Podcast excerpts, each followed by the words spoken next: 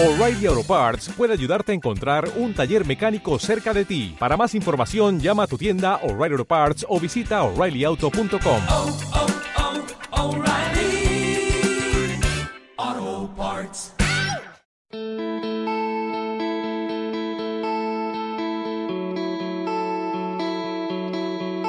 Hola, bienvenidos a Casa sobre la Roca, Iglesia Cristiana Integral.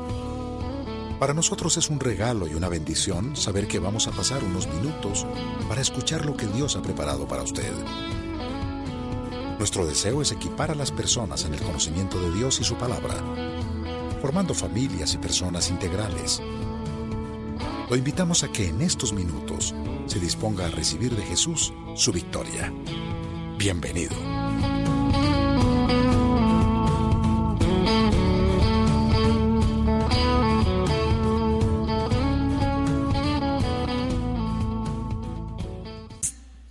Tardes a todos y a todas. Ahora que estaba viendo la alabanza, tan hermosa alabanza que tenemos, es un grupo espectacular de hombres y mujeres jóvenes, hermosos, pero me alegró mucho encontrarme con Nicolás Pantoja. ¿Qué se hizo Nicolás? Se escapó. ¿Dónde está? Que suba. Qué bendición, qué alegría ver a este niño que lleva en este proceso como cuatro años por ahí o tres años y verlo ya aquí en la alabanza grande tocando. ¿Ah? Está de apoyo, sí, de apoyo, yo sé, pero de todas maneras ya ver cómo, cómo va, va, dando fruto todos estos años de esfuerzo, porque ellos empezaron pequeñitos en, en, en, en Rocaquit y eran chiquitos. Nicolás era chiquito, ahora Nicolás está grande, pero, pero de verdad que para mí es de gran alegría ver cómo, cómo vale la pena todo lo que se hace para el Señor. Para los padres, para las mamás que están aquí, miren, nuestros niños tienen que crecer en la iglesia, no en el mundo. Traerlos a la iglesia desde pequeñitos que ellos se acostumbren a escuchar, a alabar, a adorar, a, a servirle al Señor. Y ustedes van a ver a sus hijos y a sus hijas sirviéndole al Señor siempre. Miren a Nicolás. Siéntate tranquilo, Nicolás. Estoy diciendo que qué alegría haberte visto acá. Sí, ya está grande, ya es un joven, pero lo vimos desde, desde pequeñito en Rocaquit con su guitarra y en los ensayos, y pasó un año, y pasó el otro año, y, y Nicolás siguió.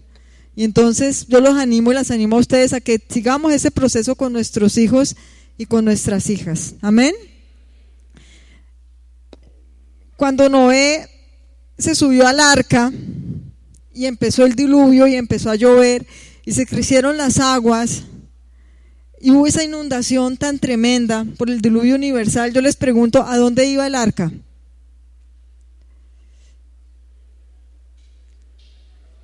¿A dónde? ¿A dónde iba el arca?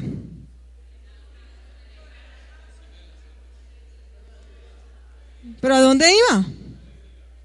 No. El arca iba controlada por Dios. ¿El arca tenía algún piloto? ¿Tenía timón? Yo creo, pues yo no sé si alguien lo encuentra en la Biblia, pero creo que no dice que Dios ordenó a Noé que le hiciera timón, ¿o sí? ¿O brújula? No había. No había timón, no había brújula, simplemente estuvieron encerrados en el arca todo eso, eso, ese tiempo, 40 días y 40 noches que llovió, el tiempo que tardó después en secarse la tierra, y ellos simplemente se metieron al arca con esos animales, ¿sí? Esperando, confiados y tranquilos en Dios. Porque Dios controlaba el arca. Porque el que llevaba el timón del arca era Dios.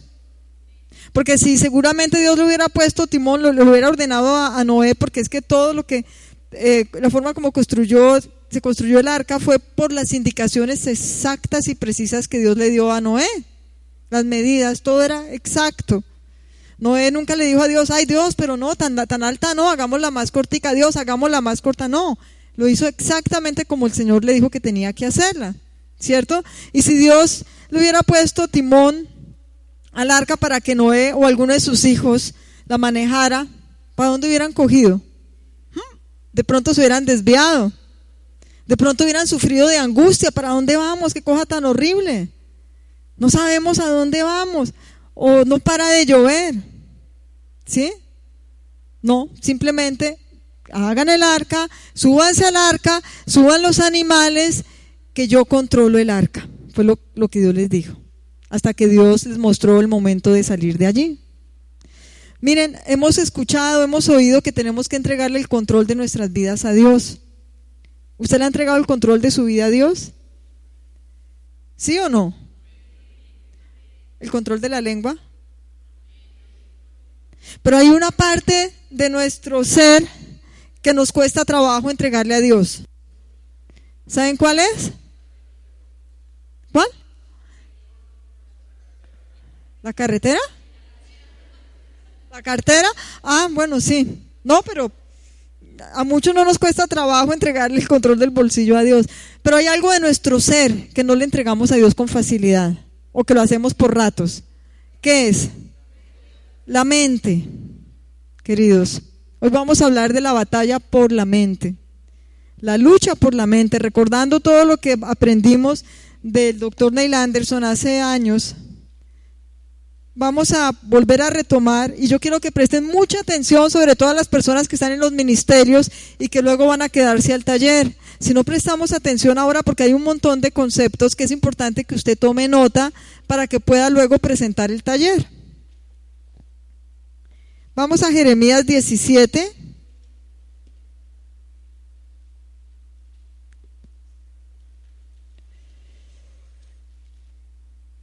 Versículos 9 al 10. ¿Llegaron? Jeremías 17, versículos 9 y 10. Bueno, voy a leer. Nada hay tan engañoso como el corazón, no tiene remedio. ¿Quién puede comprenderlo? Yo, el Señor, sondeo el corazón y examino los pensamientos para darle a cada uno según sus acciones, según el fruto de sus obras. La versión eh, Reina Valera decía, engañoso es el corazón y perverso, algo así. ¿Cierto? ¿Alguien tiene la Reina Valera aquí? ¿Lo lees, por favor?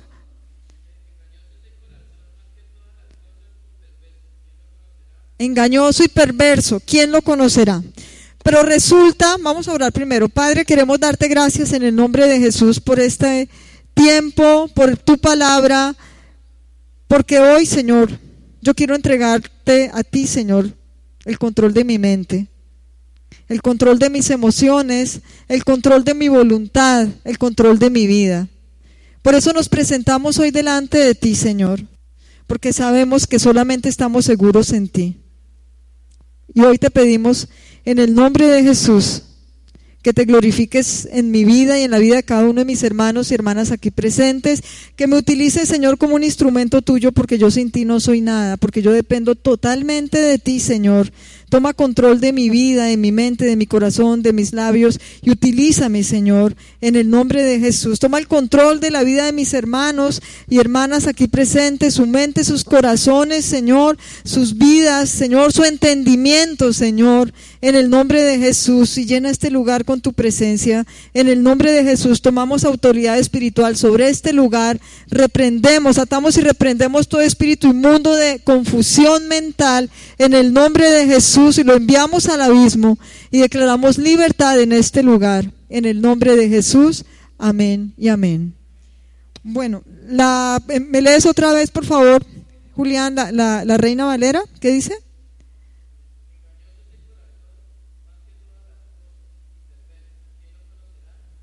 Ok. Y dice la nueva versión internacional, nada hay tan engañoso como el corazón, no tiene remedio. ¿Quién puede comprenderlo? ¿Qué es lo que pasa? El corazón se refiere a la mente, las emociones y la voluntad en la Biblia. Amén. Es la psiquis del ser humano. La mente, las emociones y la voluntad. Dice, nada hay tan engañoso como el corazón que no tiene remedio. Porque es que escuchaba a un estudioso de la Biblia y decía lo siguiente. Decía que la palabra eh, eh, eh, perverso, que es la que se refiere a la reina Valera, significa engañoso y significa chueco y torcido. Chueco y torcido. La palabra engañoso, perdón, significa chueco y torcido. Entonces que nuestra mente está chueca y torcida. La palabra engañoso viene de chueco y torcido y la palabra perverso viene de incurable. Es la misma raíz. Yo no recuerdo la raíz griega o latina, pero, pero viene de allí. O sea, no tiene remedio, como dice la NBI, no tiene remedio. ¿Quién puede comprenderlo? Y luego dice, yo el Señor sondeo el corazón, mi mente, mis emociones y mi voluntad, y examino los pensamientos para darle a cada uno según sus acciones, según el fruto de sus obras. Que tenemos la mente chueca, torcida, y el corazón cuando estamos sin Cristo. Que necesitamos que el Señor nos sane nuestra mente, nuestras emociones y nuestra voluntad. Pero ¿por dónde empieza? Por nuestra mente. Porque es que en la mente es el sitio donde se originan, donde se mantienen y donde se conservan todos los problemas afectivos que tienen las personas emocionales, las depresiones, las angustias, los temores, ¿dónde se originan? En la mente. Es en la mente donde se origina el pecado del hombre. El pecado del hombre no se origina en el ombligo ni en la oreja, no se origina en, en los pulmones, origina en donde? En la mente. ¿Ven? Por eso le cuesta trabajo al hombre entregarle el control de su mente a Dios. Señor, tú tienes el control de mi vida, Señor. Pero vivo con un pie adentro y con un pie afuera del camino de Cristo. Entonces, ¿por qué la palabra de Dios dice eh, eh, que un hombre o una mujer adultera en su corazón? Aunque físicamente no toque a otra persona diferente a su esposo o esposa, Solamente con desearlo, con considerarlo. ¿Ya adulterado en dónde? En el corazón. ¿Cómo es importante para Dios el corazón? Pero es que usted lo considera y lo maquina y lo contempla en dónde? En la mente. Empieza por la mente, empieza por los pensamientos. Los cristianos seguramente no matamos a nadie, ¿cierto? Pero a veces odiamos en el corazón y tenemos resentimientos hacia otra persona. ¿En dónde? En el corazón, que es el centro de la vida misma, la mente, las emociones y la voluntad. ¿Dónde empiezan a alimentarse esos pensamientos? En la mente. Las personas que tienen problemas de amargura, las personas que tienen problemas de resentimiento, empiezan en su mente. Ay, es que lo que me hizo, a recordar es que lo que me dijo, a considerar, es que yo soy mejor, es que me hizo daño. ¿En dónde? En su mente. Tenemos que entregarle el control de nuestra mente a Dios. Los problemas de inmoralidad sexual, ¿dónde empiezan? En la mente, que se sienten en el cuerpo, ¿sí? Especialmente los hombres. Pero ¿dónde empiezan? En la mente. ¿Qué hubiera pasado, recordando a José, si José sale corriendo cuando la mujer de Potifar se le desnuda y se le presenta? ¿Qué hubiera pasado? ¿Ah? Se hubiera quedado mirándola. Y seguramente hubiera pasado, hubiera caído en pecado con esta mujer maquiavélica. ¿Qué hubiera pasado? Por el contrario, si el rey David, cuando ve a Betsabé bañándose desnuda abajo, se cubre y se entra. ¿Qué hubiera pasado? No hubiera hecho lo que hizo.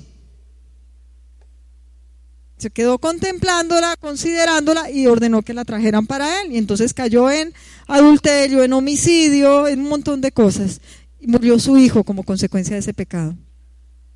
Entonces, queridos, la mente es donde, donde, donde tenemos que eh, eh, eh, prestarle atención para poderle entregar el control de la mente a Dios.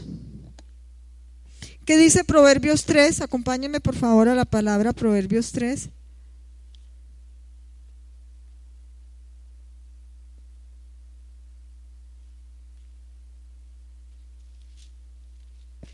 versículos 5, 6.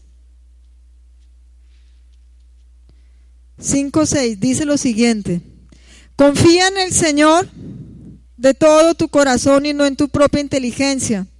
Reconócelo en todos tus caminos y Él allanará tus sendas. Marcos, ven aquí, por favor. Marcos, ven aquí. Juan Carlos, por favor. Ahí abajito porque si se suben quedan muy altos.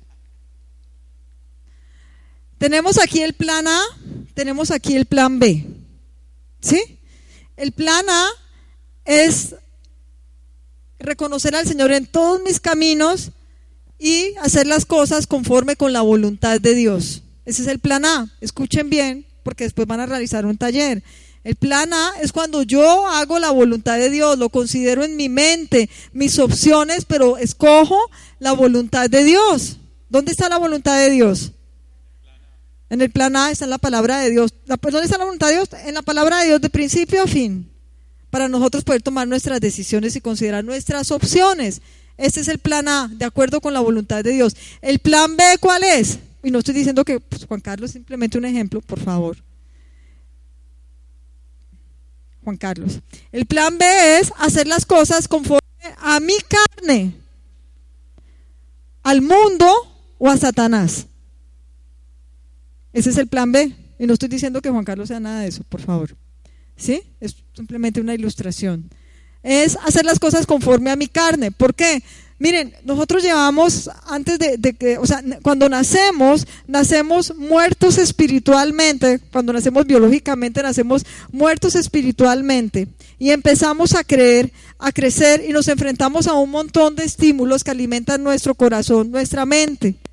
Unos son pasajeros y temporales otros son permanentes y son prolongados.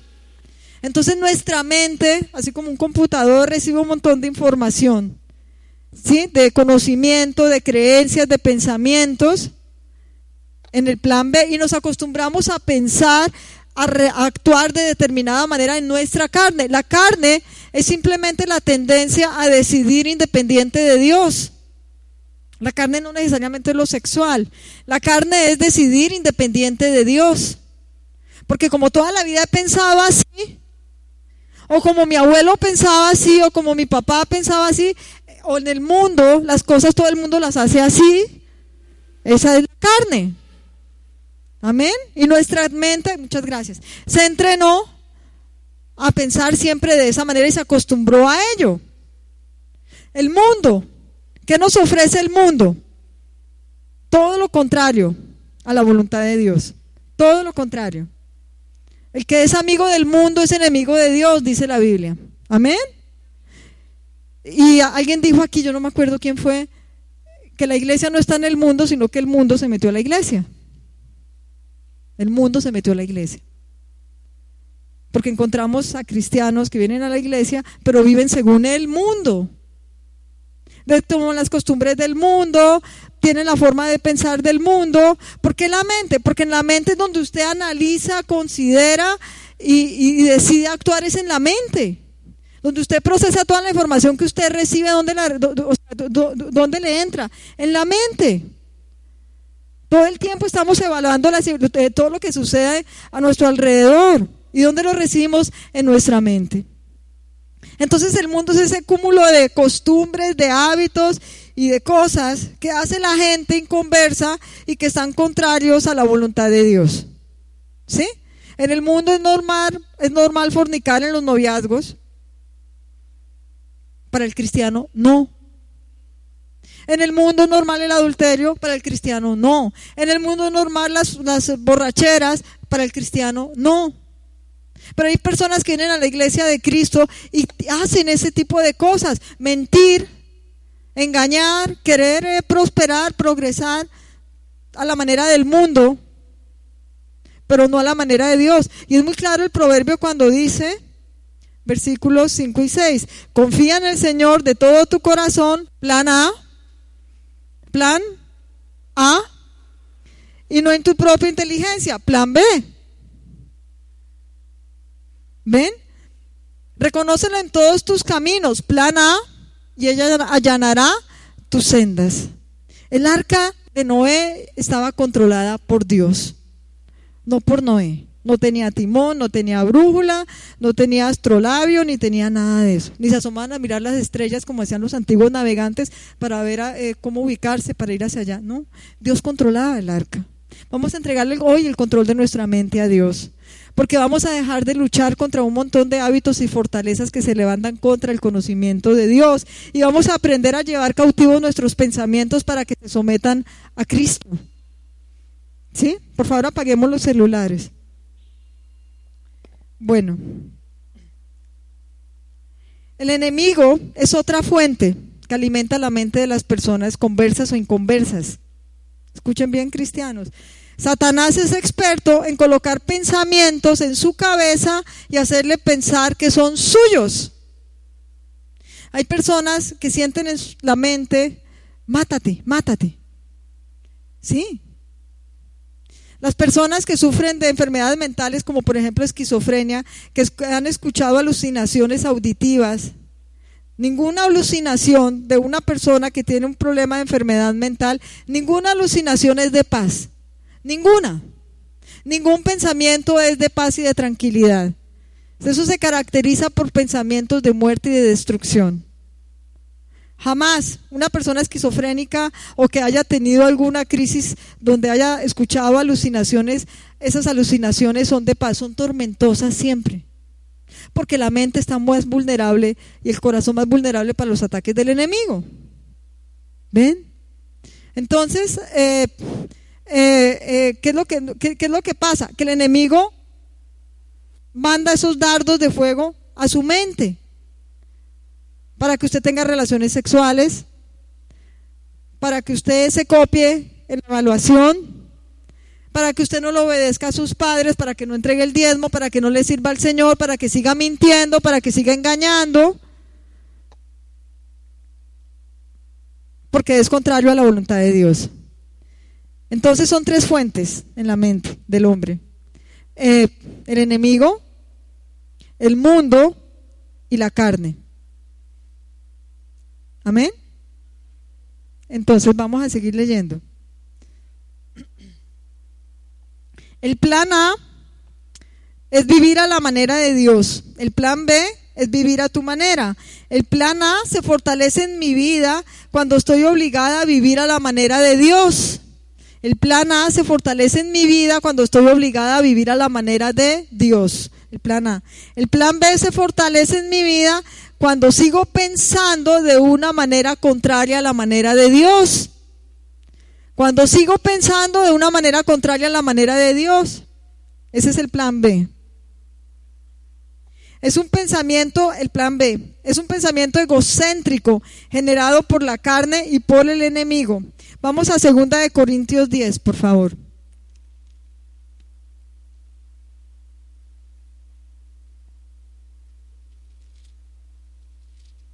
Cuando una persona sufre por un problema mental o psicológico, por ejemplo las obsesiones, créanme que eso es algo muy duro y muy difícil, es muy complicado. Siempre son cosas de mal, siempre son cosas de tormento y de ruina. Y son fortalezas que se levantan contra el conocimiento de Dios. Vamos a mirar qué es una fortaleza. Segunda de Corintios 10, 5, 6. Destruimos argumentos y toda altivez que se levanta contra... Bueno, vamos a volvernos hasta el, hasta el versículo 3. Pues aunque vivimos en el mundo, no libramos batallas como lo hace el mundo. Las armas con que luchamos no son del mundo, sino que tienen el poder divino para derribar fortalezas. El homosexualismo es una fortaleza. Las adicciones al alcohol, a la droga, a la pornografía, cualquier cosa son fortalezas. ¿Y cómo las vamos a derribar? Lo está diciendo la palabra. Aunque vivimos en el mundo, no libramos batallas como lo hace el mundo. Las armas con que luchamos no son del mundo, sino que tienen el poder divino para derribar fortalezas. Destruimos argumentos, las ataduras entre un hombre y una mujer que han tenido relaciones sexuales inmorales. Inmorales es una relación sexual fuera del matrimonio. ¿Sí? Esas ataduras se convierten en fortalezas. Y usted para derribarlas tiene que orar mucho tiene que renunciar a ese pecado. Y por supuesto tiene que dejar de hacerlo. cuando las personas empiezan a hacer algo por ensayo, porque me llamó la atención, porque los demás lo hacen y lo siguen haciendo y lo siguen haciendo, se forma un ¿un qué? Un hábito. Y si usted lo sigue haciendo, ese hábito se vuelve una atadura que es una fortaleza que se levanta contra el conocimiento de Dios, que se levanta contra Dios. Y lo más tenaz es que se levanta contra usted mismo. Porque es, es autodestructivo, porque es dañino, porque es doloroso. Dice, destruimos argumentos. Las personas que están en pecado lo justifican de mil maneras. Ay, es que es que yo no sabía. Es que a mí nadie me dijo. Es que es que es chévere. Es que no me di cuenta. Es que fue solo una vez. Esa primera vez se vuelve en otra, en otra y en otra y en otra. ¿Ven? Miren lo, es como lo, lo, chévere que es coger la palabra y poder analizarla y poder digerirla. Esos son los argumentos. Y toda altivez que se levanta contra el conocimiento de Dios. La altivez que es orgullo, que es soberbia. Toda altivez, la altivez se levanta contra Dios, contra su conocimiento, porque es lo que lo lleva a pensar a usted que usted tiene la razón y que usted puede seguir haciendo lo mismo y puede seguir pensando igual. O que no hay ningún problema en lo que usted está haciendo, que lo puede seguir haciendo. Esa es la altivez. En que no tiene nada de malo. Yo le pido perdón a Dios y ya. Mentira, usted puede pedirle perdón a Dios y Dios es fiel y justo para perdonarnos y librarnos de toda maldad, pero si usted no renuncia a ese pecado, usted se está autodestruyendo. Porque no hay ningún pecado que traiga paz ni que traiga cosas buenas a su vida, ninguno.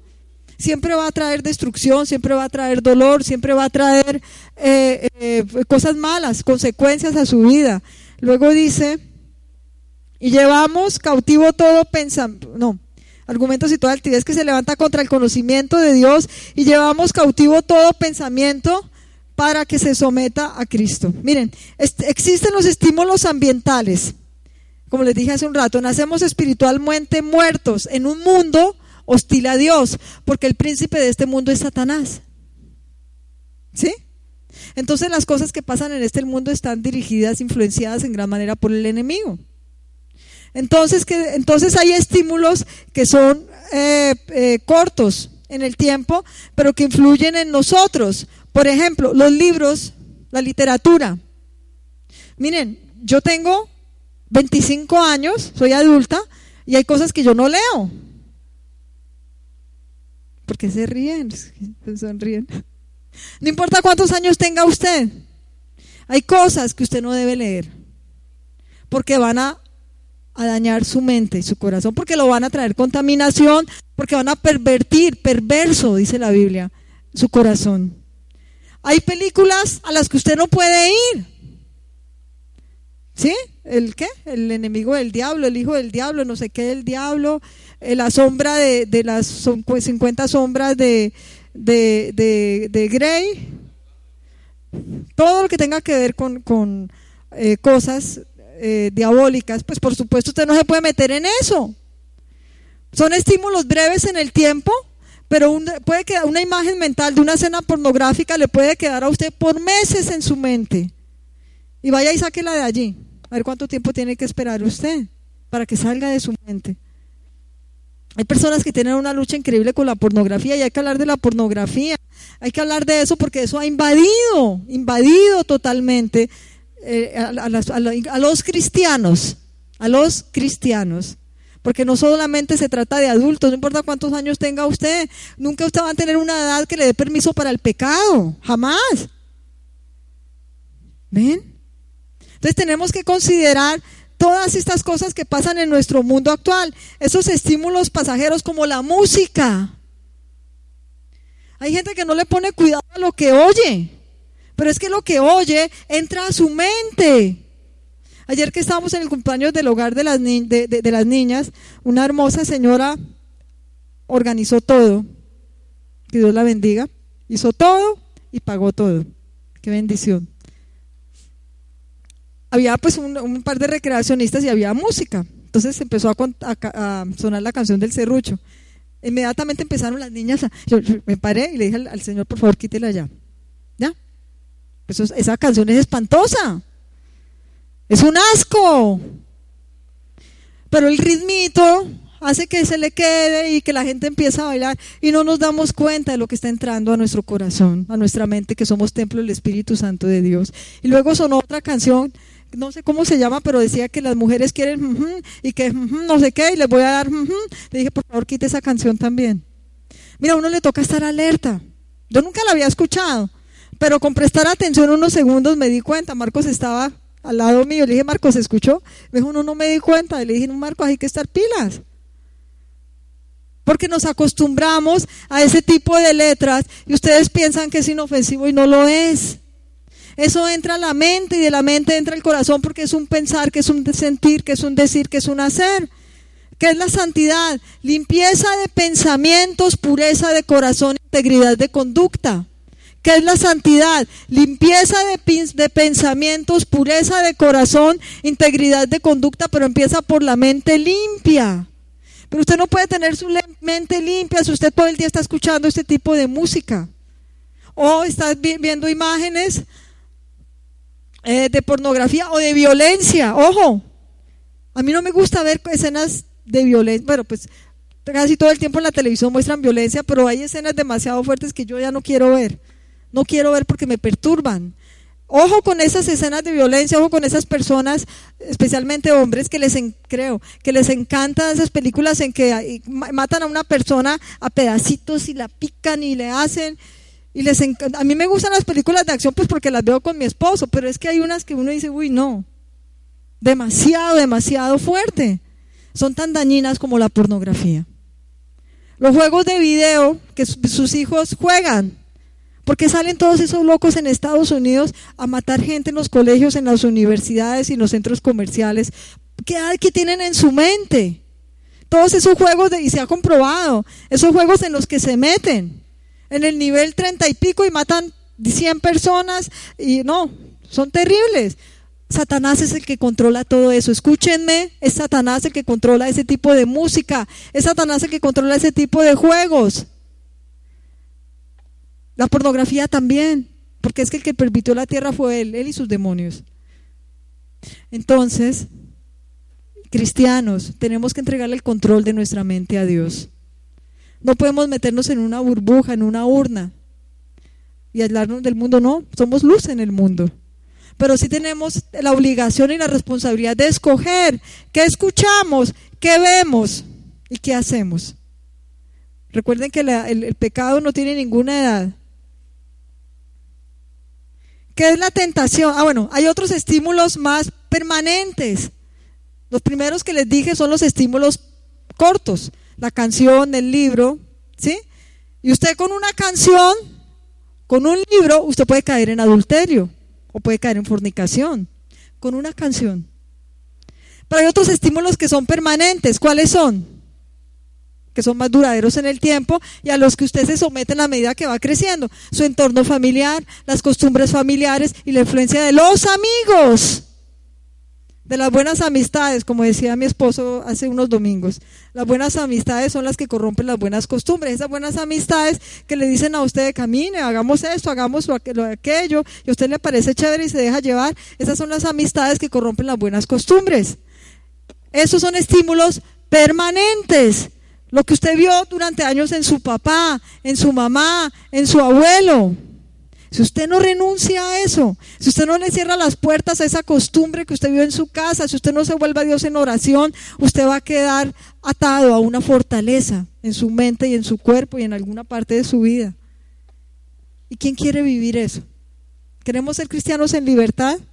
El miércoles estuvo aquí predicando Ricardo Arguello, el pastor de la iglesia de Medellín, y dijo algo, me, me, me, me gustó mucho la visita de ellos y la enseñanza que dio él aquí. Él dijo, habló acerca del versículo de la Biblia que dice, eh, si mi pueblo, eh, dice, si mi pueblo que, ¿cuál es? Si mi pueblo que lleva mi nombre se humilla, se arrepiente de su mala conducta y ora, algo así, yo restauraré su tierra, ¿se acuerdan? Y él decía, todos los cristianos nos humillamos, delante de Dios, ¿cierto? ¿Sí o no? Oramos, ¿cierto? Pero cambiamos la mala conducta. Tenemos que voltearle la espalda a todas esas cosas del plan B. ¿Del plan qué? Y volvernos al plan A. ¿Qué es la tentación? ¿Quién me dice aquí qué es la tentación?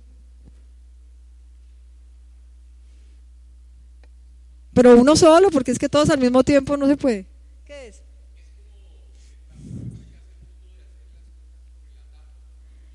El atajo en el mundo. ¿Qué más es la tentación? Carlos.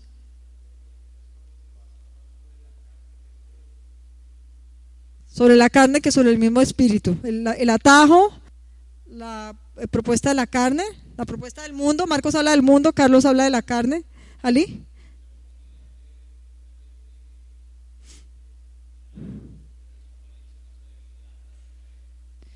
la oportunidad de, de que se presenta para caer.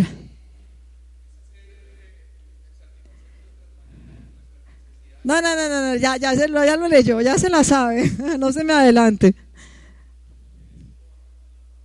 ¿Es que? Perdón, Carlos. El deseo y la pasión. Pero es que la tentación no solamente es sexual. Porque es que el que cae en la tentación de no, de no dar el diezmo, por ejemplo, ¿Le está robando a quién? A Dios. El que no da el diezmo le está robando a Dios. Y yo no estoy diciendo nada que no esté escrito en la Biblia. La tentación de copiarse en la evaluación, en el examen, para sacar la buena nota, de pedir prestado y no pagar lo que pido prestado, de engañar y de mentir. ¿Eso no es tentación? Miren la definición de tentación es la invitación, escuchen bien, de vivir independiente de Dios y cumplir con las necesidades legítimas por medio del mundo, la carne o el diablo. El plan B. Y no a la manera de Cristo, el plan A. ¿Es claro? Voy a volver a repetir. Mastiquémoslo más despacio. Dice, la tentación es la invitación de vivir independiente de Dios. ¿Hasta ahí vamos bien? la invitación de vivir independiente de Dios y cumplir con las necesidades legítimas. Nuestras necesidades son legítimas, sus necesidades sexuales son legítimas, por supuesto, porque Dios nos hizo seres sexuales. Lo que pasa es que hay que hacerlo dentro del matrimonio. Y recuerden que existen las relaciones sexuales completas e incompletas. Completas cuando hay penetración, incompletas cuando hay caricias y, cosas apasionadas. Eso también es fornicación. ¿Listo? Entonces, ¿cuáles son mis necesidades legítimas? Muchísimas. La necesidad de comer, la necesidad de dormir, la necesidad de vestirme, la necesidad de, sentirme amada, la necesidad de, tener la compañía de alguien. ¿Cuál otra? De realizarme como persona, la necesidad de progresar, la necesidad de prosperar, todo, son, son necesidades legítimas. Esas necesidades no son pecaminosas en ningún, de ninguna manera. Lo pecaminoso es si yo escojo el plan A o el plan B. O la satisfago a la manera de Dios, en el tiempo de Dios, o a la manera del diablo, el mundo o la carne. El plan B. ¿Ven? Entonces tenemos que eh, entender muy bien claro este tema. hay, un concepto importante del que habla el doctor Anderson, la consideración y la opción. Presten atención los que tienen que hacer el taller ahora y no se me vayan. Jorge, presten atención, todos los que están en ministerios. En el momento, ¿qué es la consideración y opción? En el momento en que somos tentados a una opción o conducta, estilo plan B, si no elegimos cautivar este pensamiento, se vuelve una opción. Lo que pasó con José. José le dio la espalda a la mujer de Potifar y salió corriendo. No, la, no, no, se volvió una opción para él. En cambio David la consideró y se volvió la opción para satisfacer su necesidad y la trajo. Plan B. ¿Entiende lo que es consideración y opción? Cuando usted se enfrenta a una situación, voy a volver a repetir, el momento en que somos tentados a una opción o conducta con estilo plan B, y no, si no elegimos cautivar ese pensamiento, se vuelve una opción. Ahora, ¿es, claro? ¿O alguien tiene alguna duda? Es claro. Entonces, ¿qué es lo que pasa? Llevar mi pensamiento cautivo en obediencia a Dios es algo muy sencillo. Es simplemente confrontar ese pensamiento con la palabra de Dios. Más claro todavía, todo pensamiento que me lleva al plan B es un engaño y es una mentira de Satanás. Porque toda forma de vida contraria a la voluntad de Dios es un engaño. El homosexualismo es un engaño. El alcoholismo es un engaño. La pornografía son engaños de Satanás. Entonces, ¿usted qué hace? Como, como conocemos la palabra, porque somos creyentes que leemos la Biblia, nosotros sabemos que la palabra de Dios es la verdad completa y absoluta. La palabra de Dios no es la verdad a media, es la verdad completa y absoluta. Eso significa que es válida para toda persona, sin excepción, en todo tiempo y en todo lugar. Voy a repetir porque se me distrajeron todos. La palabra de Dios es la verdad absoluta. Es válida para toda persona en todo tiempo y en todo lugar. No importa la circunstancia que usted esté viviendo, usted jamás puede hacer algo contrario a lo que dice el Señor. Es válido para mi vida en todo tiempo y en todo lugar. No importa cuántos años tenga, no importa la, crisis a la que me enfrente, esta es la verdad. Y todo lo que es contrario a la verdad es un engaño. ¿Cómo llevo cautivo yo mis pensamientos a la obediencia en Cristo cuando confronto esa mentira con la verdad del Señor? El plan B con el plan A. Así se lleva cautivo el pensamiento. Pues yo puedo orar en el nombre de Jesús, llevo eh, cautivo mis pensamientos a la obediencia a Cristo Jesús. Sí, está bien, ore y hágalo, pero entienda por qué. Porque la palabra de Dios dice tal cosa, tal otra cosa, tal otra cosa. ¿Ven? La, baja autoestima es una fortaleza que empezó con un pensamiento porque alguien le dijo, porque alguien lo hizo sentir mal, y siguió y siguió y siguió, y se vuelve una fortaleza en las personas. Y es contrario a lo que dice la palabra de Dios, porque he de sentirme angustiado si el Señor dice que estará conmigo todo el tiempo. No sentirme desprotegida porque Él es mi fortaleza, Él es mi protector. Entonces eh, lo que hago es confrontar la mentira con la verdad. Amén. ¿Por qué decir que no soy importante si Él me adoptó como su hija? Contrasto la mentira con la verdad. Eso es llevar mis pensamientos cautivos a la obediencia. ¿Es claro lo que es la consideración y la opción? ¿Sí? ¿Es claro? Bueno, entonces, ¿qué es lo que pasa? Una acción, una opción, perdón, una opción tentadora se vuelve a una acción, lo que le pasó al rey David. Ay, una opción tentadora se vuelve una acción. Una opción repetida se vuelve un hábito. Y un hábito se vuelve una atadura o fortaleza. ¿Ven? Esa es claro. ¿Cómo ganar la batalla por la mente? Nosotros ya lo hemos visto, ya lo hemos leído. Vamos a renovar nuestra mente por medio de la palabra de Dios. No, se amolden al mundo actual, sino que sean renovados por la transformación de su... ¿De su qué? ¿De su qué? mente y así podemos comprobar cuál es la voluntad de Dios que es buena, agradable y perfecta. Y además llevemos cautivo todo pensamiento para que se someta, a la obediencia para que se someta a quién? A Cristo. ¿Ven? Plan A. Y además de eso tenemos que volvernos en oración a Dios. Tres cosas para ganar la batalla por la mente. Renovar la mente a través de la palabra de Dios. Tengo que renovar la mente, tengo que renovar la mente. ¿Cómo voy a renovar la mente si no leo la Biblia? Si no vengo a la iglesia. La palabra de Dios hay que estudiarla. Hay que estudiar la palabra de Dios. Usted puede dormir con la palabra de Dios como si fuera su almohada, no va a pasar nada. Usted puede tenerla en la mesa de noche todos los días del año, no va a pasar nada, eso no, eso no pasa por osmosis. Usted tiene que leerla. Amén. Deleitarse en la palabra de Dios. Es la única forma como usted va a ser, su mente va a ser eh, renovada y usted va a ser transformado. En psicología hay una técnica que los psicólogos creen que se la inventaron, pero que estaba en la Biblia. Se llama reestructuración cognitiva, que significa cambiar los pensamientos que hacen daño por pensamientos negativos o pensamientos malos o que hacen daño destructivos por pensamientos buenos.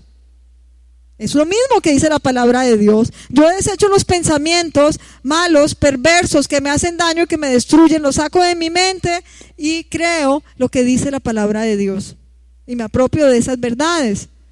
Es reestructuración cognitiva. Ese conocimiento, eh, cuando mi hija Catalina a veces llega a la casa y, que, entonces que están viendo la teoría de, de Charles Darwin, de la evolución de las especies, entonces ya, ya, pasó por ahí, pero nos toca sentarnos y decirle, Cata, existe la selección, la, la selección natural, sí, porque hay especies que se, que se, em, que se, ¿qué? que se adaptaron a los cambios climáticos, unos se extinguieron, otros no se extinguieron, sino que la, la jirafa alargó su cuello para poder comer más alto, el mamut tenía muchos pelos porque hacía mucho frío, y luego se le cayó el pelo cuando el clima fue cambiando, ¿sí? Pero nunca un mamut se volvió jirafa, ni una jirafa se volvió tortuga, ni una tortuga se volvió eh, eh, perro, ni un mico se volvió hombre. Jamás. Sí, hay cambios. Y ha habido cambios en los animales que han evolucionado, pero el animal sigue siendo el mismo animal. El tigre de dientes de sable se le alargó el colmillo y es un tigre de bengala hoy en día. Pero sigue siendo tigre. ¿Ven? Pero el mico nunca se volvió hombre. Porque somos creación de Dios. Amén. Entonces tenemos que entender que ese conocimiento que recibimos, no todo es bueno. Tenemos que renovar nuestra mente. Tenemos que transformarnos, tenemos que creer lo que dice la palabra de Dios. Tenemos que leer, escuchar y aprender. Hay gente que viene a la iglesia, viene a un ayuno dos veces al año. No, el ayuno es una bendición de Dios. El que diga que no necesita ayunar, o que no, es que el ayuno no es así como lo hacen en su iglesia. No sé. La, gente está medio loca, de verdad, no encuentran cómo atacar la obra de Dios. Sí, hay que ayunar. El mismo Jesús lo dijo. Hay géneros de espíritus inmundos que no nacen, que no salen sino con oración y ayuno. Y Jesucristo estuvo ayunando. Entonces, hay gente que le gusta cambiar la palabra de Dios, que no sabe cómo tirarle, querer tirarle más a la iglesia. La sana doctrina que tenemos en la palabra de Dios. ¿Ven? Y hay gente que se, que, se goza criticando la iglesia, atacando al pastor Darío, atacándonos a nosotros, aquí pues en lo más pequeño. No, queridos, no nos dejemos engañar, no nos dejemos confundir. Tenemos que entender que la sana doctrina, si usted cómo sabe, cómo hace para saber que la doctrina de su iglesia es sana. Si tiene dudas, venga a hablar con mi esposo y conmigo. Pero no se deje contear de esas historias del Facebook. No se deje confundir. Si se sale todo lo que se salga el día que prediquemos un evangelio distinto al de Cristo, váyase de aquí. Llame y denúncienos. Lo que se salga de la palabra de Dios es mentira. La falsa doctrina es la que se sale de la palabra de Dios. El Señor Jesucristo jamás ungió pañuelitos, ni rosas, ni aguas. Ni hizo pactos. O le dijo a los hombres que pactaran con él para que se para, para él bendecirlos. Jamás. El Señor bendice al siervo íntegro y escucha nuestras oraciones, pero usted no tiene que pactar para que Dios le dé las bendiciones. Con dinero, jamás. Él es el dueño de todo, Él es el dueño del oro y la plata, queridos. Entonces, tenemos que ver, eh, eh, crecer, tenemos que venir al ayuno, venir a la iglesia, a los ministerios congregacionales. Usted tiene que hacer su devocional todos los días en su casa, leer su Biblia, orar coloque alabanza, coloque adoración, armas espirituales bien fuertes. Cuando usted esté solo en su casa, ore. Cuando se sienta triste, ore. Alabanza, cante. Cuando se sienta enfermo, alabe a Dios y ore. Amén. Si usted tiene temor, ore. Si se quiere casar, ore.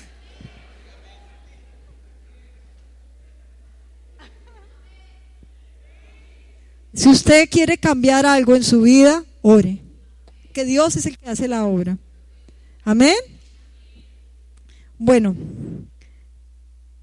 vamos a orar. Hasta aquí viene la, la enseñanza. Vamos a orar. Vamos a entregarle el control de nuestra mente al único que todo lo puede. Porque si tenemos los pensamientos chuecos y retorcidos. Sí los tenemos. Sí tenemos engaño en nuestros pensamientos y en nuestra mente. Es necesario que le entreguemos el control de nuestra mente al Señor. Es necesario que seamos renovados, transformados. Si es necesario que nos laven la cabeza. Cuando está una iglesia cristiana, lo primero que le dicen, ahí le van a lavar la cabeza. Diga que sí. Claro, el Señor nos lava todo. Con su sangre preciosa. Nos limpia completamente. Si es necesario que nos lave la cabeza el Señor. Y que nos saque toda esa cosa tan horrible que tenemos ahí, esas luchas. Esos vaivienes esa ambivalencia. Un día quiero servir al Señor, un día amo a Jesús, al otro día, ay no, yo me voy de la iglesia. Un día no me gustan los tatuajes, al otro día me encanta hacerme tatuajes. Yo no entiendo eso. Un día estoy de acuerdo con la palabra. Miren, a Jesús le dieron la espalda porque no comprendían sus enseñanzas. Muchos le dieron la espalda. Que no sea usted uno de esos. Tenemos es que seguirlo a Él. No en nuestro propio entendimiento, no en nuestra inteligencia, es en Él y en su palabra. Padre, porque sí necesitamos, Señor, entregarte el control de nuestros pensamientos a ti, Señor. Yo creo que usted ya identificó algunas cosas que usted tiene que renovar en su mente sanar en su mente, porque Dios quiere restaurarnos, porque el Señor es un Dios restaurador. Pero a veces nos resistimos, Señor, a tu restauración. En nuestra mente a veces hay argumentos y altivez que se levantan contra el conocimiento de ti. Somos altivos, somos orgullosos, somos soberbios, Señor, y tenemos muchas razones, muchos pretextos en nuestra mente y en nuestro corazón. Y hoy yo necesito, Señor, que tú sanes mi mente, porque mi mente está chueca, retorcida, porque tengo pensamientos ahí que me han hecho daño día tras día, año tras año, Señor, porque he visto cosas, porque he leído cosas que me hacen daño, que no son tuyas, que me contaminan, que me pervierten, que traen perversidad a mi vida, pero yo creo que si hay cura, que tú eres mi sanador, que mi mente necesita ser tocada por ti, Señor. Todos esos pensamientos de baja autoestima que usted alimenta todos los días, esos pensamientos de, de poco valor o pensamientos de muerte, personas alimentan en su mente pensamientos de muerte, pensamientos de temor, de angustia. Dígale, Señor, yo quiero tener mi mente libre hoy. Yo quiero que hagas un milagro en mi mente. Yo quiero salir de esa cueva, de esa roca, donde he escondido, me he escondido.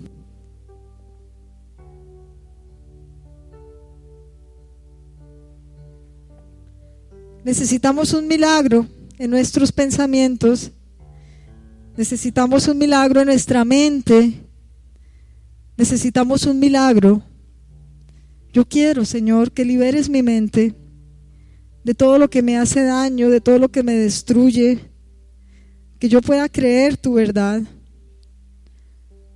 Tu verdad, Señor, lo que tú dices acerca de mí, tener una, una, una mente, un entendimiento claro para entender quién eres tú y para entender quién soy yo como tu hija.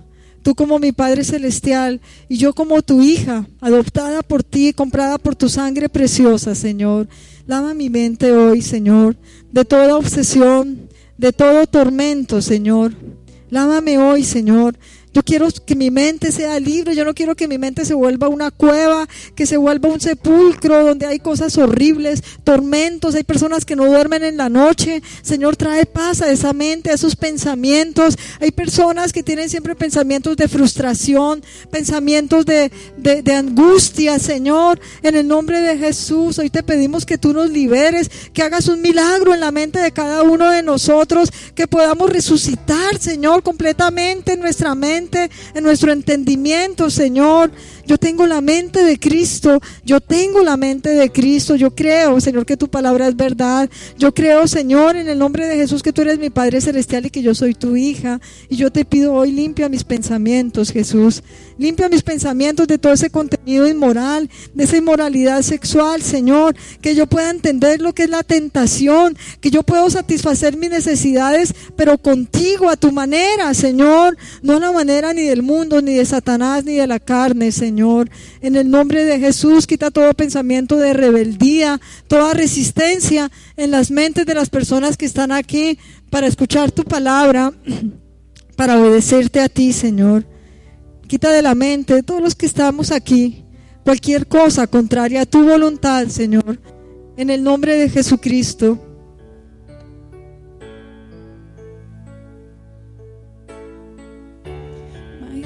Necesito un milagro. Límpianos, Jesús. Transforma hoy mi vida, mi estado.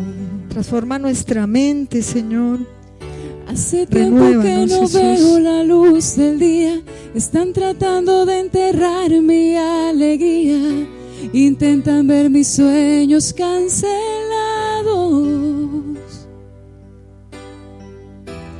Lázaro escuchó tu voz cuando aquella piedra se movió. Después de cuatro días él revivió. Maestro, no hay otro que pueda hacer aquello que solo tu nombre tiene el poder. Necesito tanto de un milagro. Remueve hoy mi piedra y llama por mi nombre. Cambia mi historia. Resucita mis sueños. nuestra mente, en nuestro corazón, Transforma hoy mi vida. Jesús. Haz un milagro que en esta misma hora me llamas hacia afuera. Resucítame. Vamos a pedirle al Señor que haga un milagro en nuestra mente hoy. Que nuestra mente pueda salir de toda oscuridad, Señor. Sácanos, Señor, a, tu luz. Quita toda oscuridad de nuestro pensamiento, Señor. Todo lo que nos contamina, todo lo que nos daña, todo lo que nos, nos, nos destruye, Señor. Todo ese orgullo, esa altivez, todos esos argumentos, Señor. Límpianos de esas imágenes mentales, Señor. Límpianos de todo orgullo y de toda altivez, Señor. Sácanos a tu luz admirable, Señor. Haz un milagro en nuestros pensamientos hoy.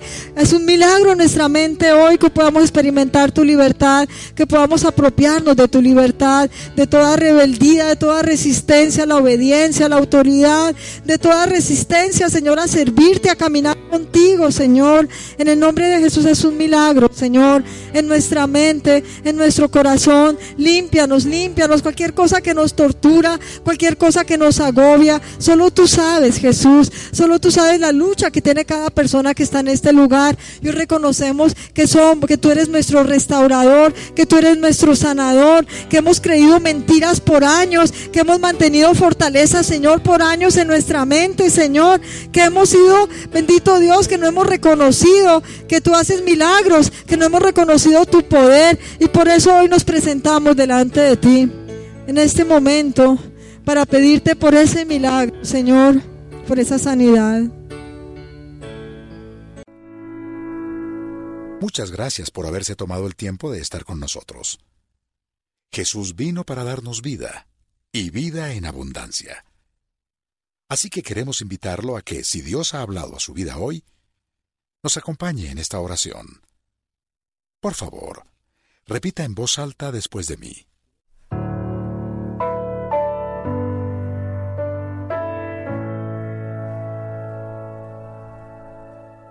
Amado Jesús, te doy gracias. Reconozco que soy pecador, pero también reconozco que tú, Jesús, eres Dios. Te abro la puerta de mi corazón. Haz de mí la persona que tú quieres que yo sea. Te recibo ahora mismo como mi Señor y mi Salvador. En Cristo Jesús. Amén.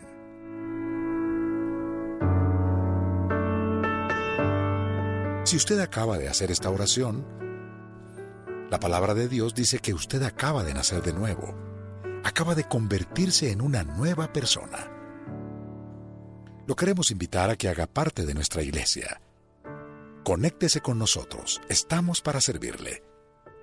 En Casarroca somos una iglesia de amor y será para nosotros un privilegio poder hacer parte de su nueva vida. Una vida llena de las bendiciones de Dios para usted. Por favor, llámenos, escríbanos o visítenos en www.casarroca.org. Seguimos en contacto.